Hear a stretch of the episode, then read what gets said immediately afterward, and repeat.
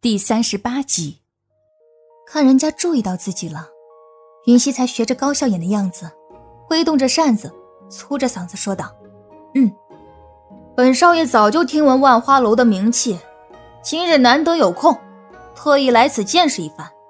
不知锦娘你这里和别处相比，有什么更加吸引人之处啊？”锦娘见云溪的穿着不凡，再想着是六殿下的朋友。定也是位有钱人家的少爷，便说道：“ 那自然是有的。郑公子今日来的巧，我们这里的花魁清婉姑娘今日正好有演出。郑公子看了我们清婉姑娘的表演，相信定会知晓。”云溪见这锦娘胸有成竹，似乎是对那叫清婉的花魁甚是有信心，不免也有了兴趣。哦。既是如此，那本少爷就拭目以待了。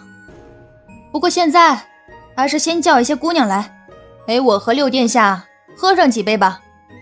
锦娘笑道：“好，殿下和公子稍等，我这就去为二位选上几个水灵机灵的姑娘。”高笑眼是想去自己常去的包厢，但是云溪觉得那样与人隔绝起来，会少了很多乐趣。于是，二人便在一楼大厅挑了个位置坐了下来。相较于云溪的随意，小环就显得格外拘谨。一想到待会儿还有几位姑娘陪酒，他就浑身不舒服。少爷，咱们还是去包厢吧，不然影响不好。云溪自然明白小环所说的影响不好是指的什么，他翘着二郎腿说道。你看这里的每一桌，哪个不是美女环绕的？体验温柔都来不及呢，不会看我们的，放心。那模样显然是玩性正浓，只怕他现在说什么，小姐都是左耳朵进，右耳朵出的。小环只能在心底再度叹气。不消片刻，锦娘就带着五个姑娘来到了他们二人的面前。锦娘站在一旁说道：“这五位啊，算得上是我万花楼最出色的一批了。不知道六殿下和郑公子觉得如何？”云溪起身，绕着这五位姑娘，好生打量了一番。确实，模样都甚是不错，或妖娆，或妩媚，或清纯，或可爱，各有千秋。和这大厅的相比，优势立现。云溪本就生得美，如今这番公子打扮，也是少有的英俊潇洒。那几位姑娘虽男子见得多了，但是被这么俊美的男子打量，还是不免的害羞，都纷纷低下了头。见到似是娇羞的模样，云溪嘴角微微上扬，在心中想到，这也算是对她颜值的肯定了。他的食指随意的放在一个姑娘的下巴上。将他的头微微抬起，痞痞的说道：“万花楼的姑娘们确实漂亮，本少爷很是满意，就要这小美人儿，以及她身旁的两位，陪陪我们几个。”被选中的姑娘自然是面露喜色，而剩下的没被选中的两个，虽然失落，但也是没办法的事情，只好撅着嘴离开了。对此，锦娘笑道。那两个丫头还不高兴了，郑公子可是将我的姑娘们都迷倒了呀。云溪笑了笑，坐在了高笑颜的身侧。高笑颜看云溪俨然一副小少爷、公子哥的做派，也只能是无奈的摇了摇头。锦娘见云溪和六殿下都很满意，便点头说道：“既然如此，那锦娘就告退了。你们三个。”都好生伺候着。是。苏苏的声音同时传了出来。锦娘离开后，那三位小美人就各自坐到了云溪等人的边上，端起酒壶就为他们斟酒。六殿下，请喝酒。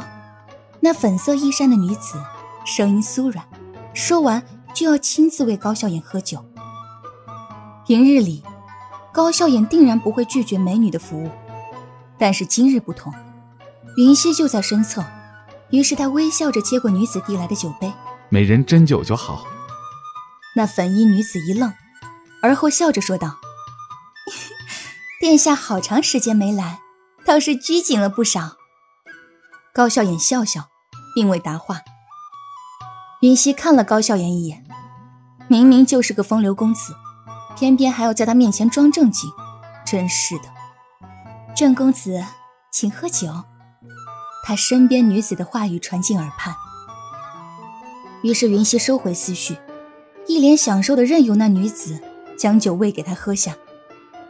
而小环在面对身旁女子递过来的酒时，则是立刻摇头：“我不喝酒，不喝酒的。”那女子笑了笑：“奴家还是第一次听说有人来万花楼不喝酒的，想必公子第一次来，害羞了吧？没关系的，我们这里的酒。”味道香醇，保证公子喝了就会爱上的。女子说罢，就要将酒杯递到小环的嘴边。小环一不小心看到那半路的抹胸，那深深的乳沟，更是立刻让她面红耳赤。不，不用了，真的不用了。小环一时紧张，竟然直接从凳子上摔了下去。那滑稽的一幕，引得云溪和高笑颜哈哈大笑。公子怎的还没喝酒就醉了？那女子更是掩嘴笑道。小环从地上爬起来，看着满脸笑意的云溪，很是委屈。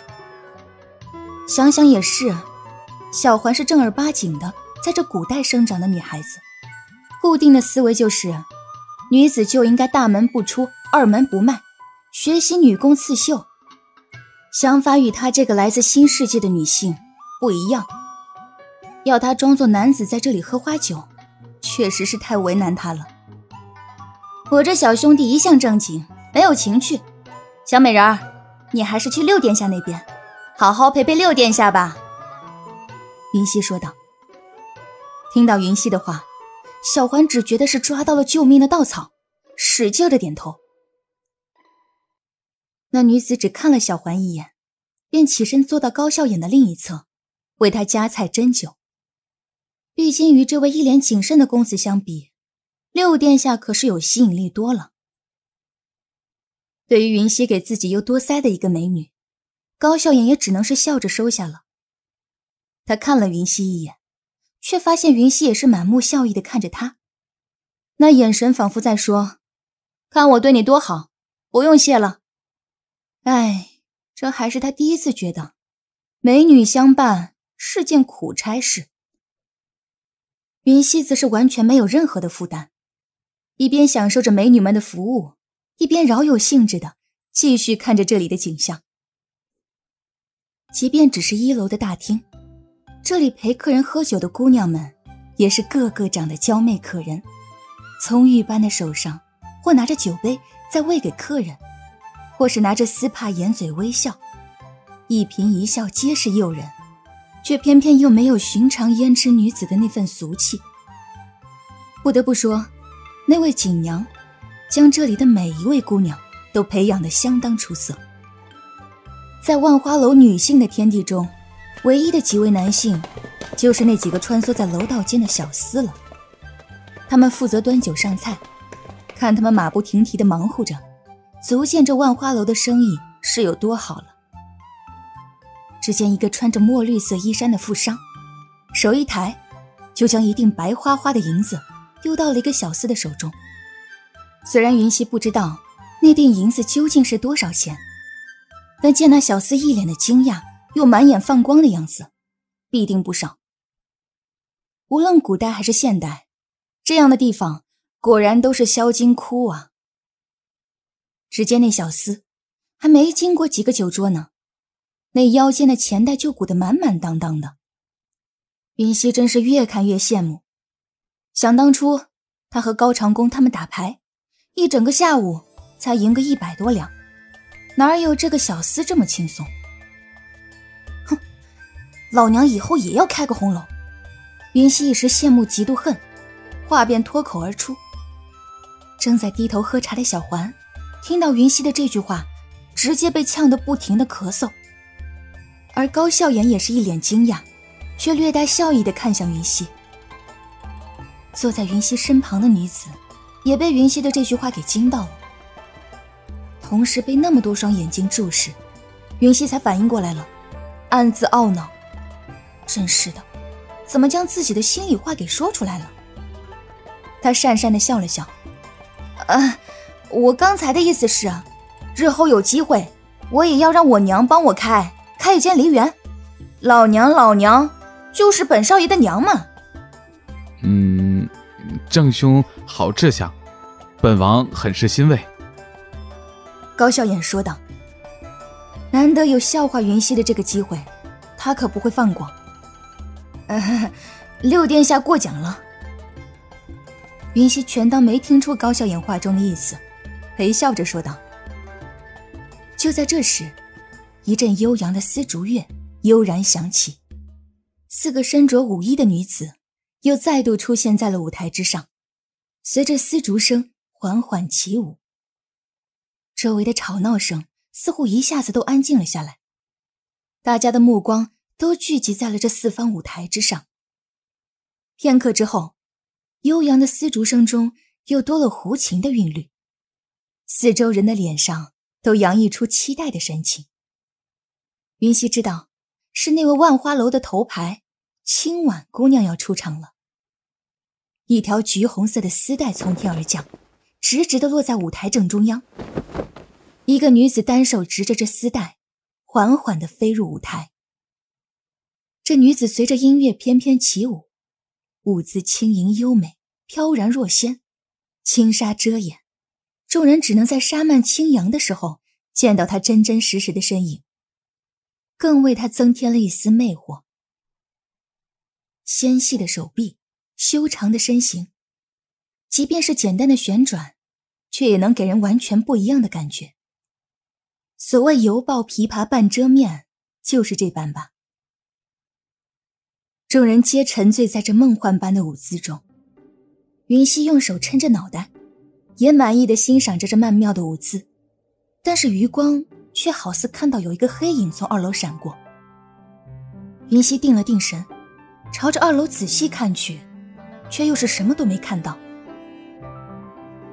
云溪摇了摇头，应该是自己酒喝多了，眼花了吧。此刻，四周的纱幔被掀起，女子的身形清晰地出现在众人的视线中。橘色的上衣直到腹部。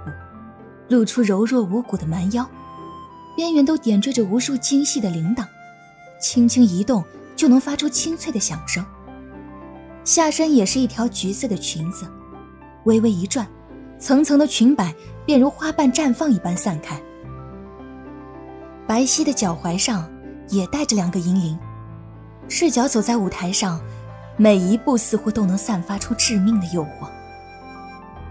面上用一条橘色的面纱。遮住了半张脸，但是却遮不住他那秋波流转的目光。那深邃的眼眸，眉目含情，似乎是有魔力一般。只要看了一眼，就会情不自禁的被他所吸引。想必面纱下的脸，定也是倾国倾城之貌。如果说，如雪是一朵孤傲的雪莲，那她就是热情的玫瑰。原本俗气的橘色。在她身上，竟有一种说不出的韵味。那舞步优美独特，那舞姿诱人魅惑，她身段软弱无骨，她的浑身上下都散发着无比的魅力。即便是像她这样的女子，也是被眼前的舞姿给深深的吸引了。环顾四周，几乎所有人都目不转睛地盯着台上的青婉姑娘，更有甚者。在猥琐的笑容下，流下了口水。这一幕让云溪看得有些恶心，但也足够证明这青婉姑娘的魅力。一曲舞毕，青婉向台下的众人微微行礼，站在了一旁。锦娘从舞台一侧走了上来，见到众人的反应，也甚是满意。她轻轻挥动手中的金扇，说道：“每月十五。”清婉小姐都会登台献艺，还可以陪伴一位客人。按照规矩，锦娘的话还没有说完，就被一个人打断了。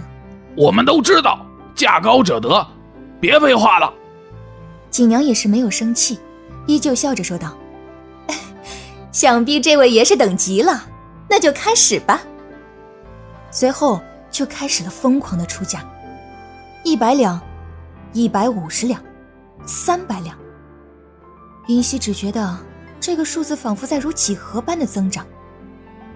看着那些为了和女神春宵一度而甩出大把银子的人，云溪只想弱弱的说一句：“你们家的银子都是用不完的，这么挥霍，你们不心疼，他还心疼呢。”相比于众人喊价的热情，身边的高笑颜就显得冷静多了。他只是听着，却没有任何举动。刚才清婉跳舞的时候，他也看了高笑眼，眼神中除了赞叹，并无其他。云溪拍拍他的胳膊，不免好奇的问道：“哎，你怎么没什么反应？”高笑眼笑笑：“本王的钱可不是用在这个地方的。”云溪却是给了高笑眼一记白眼：“哼，少来了！那锦娘明明和你很熟的样子，来这里的人。”哪个不是想和这清婉春宵一度？你不是号称风流王爷吗？难不成会错过这般的好机会？还是说你有什么隐疾？听众朋友，本集播讲完毕，感谢您的收听。